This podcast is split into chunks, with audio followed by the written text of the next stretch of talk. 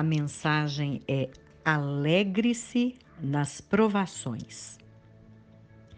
No capítulo 1, versículo 2 e 3 de Tiago, está escrito: Meus irmãos, considerem motivo de grande alegria o fato de passarem por diversas provações, pois vocês sabem que a prova da sua fé produz perseverança. Qualquer um sabe que não é fácil passar por uma provação. E aí eu te pergunto, em relação a este versículo lido, você se lembra de já, já ter passado por alguma provação, ou até por diversas provações, tendo motivos para sentir grande alegria? Normalmente, o ser humano, em momento de provação, não consegue relaxar. Pelo contrário, fica tenso, preocupado, perde o sono ou dorme mal. A ansiedade é desencadeada de várias maneiras. Uns comem mais, outros perdem o apetite, uns roem as unhas, outros soltam o intestino. Enfim, as provações mexem com o emocional de qualquer ser humano.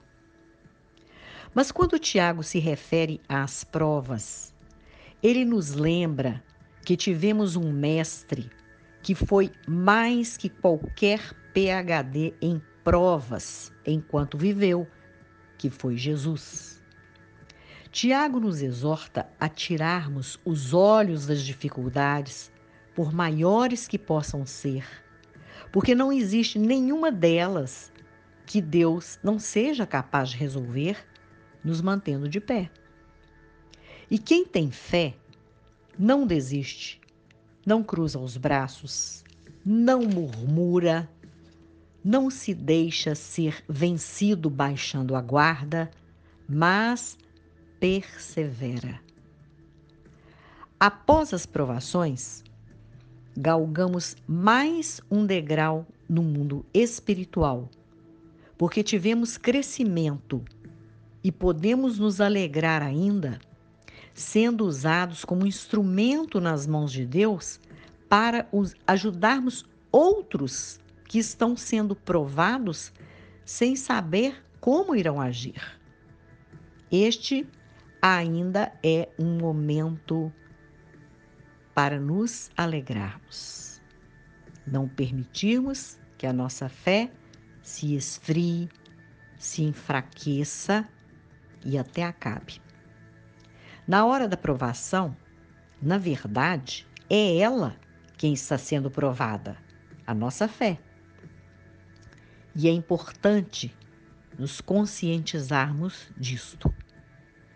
Em qualquer situação, se você aprendeu com o Mestre Jesus e com o aconselhamento do apóstolo Paulo a ser paciente na tribulação e perseverante na oração, você não terá dúvidas de que a vitória prevalecerá. Concluindo, primeiro, não se desestabilize e nem se desespere diante das provações para que o desânimo não só o abata, entristecendo-o, como também entristecendo o coração do pai. Nenhum pai que se preze se alegra com um filho ou com uma filha que não confie nele. Em segundo lugar, alegre-se, olhando com a lente cristã. Enxergue na palavra de Deus uma de suas promessas para aquele momento que você está vivendo.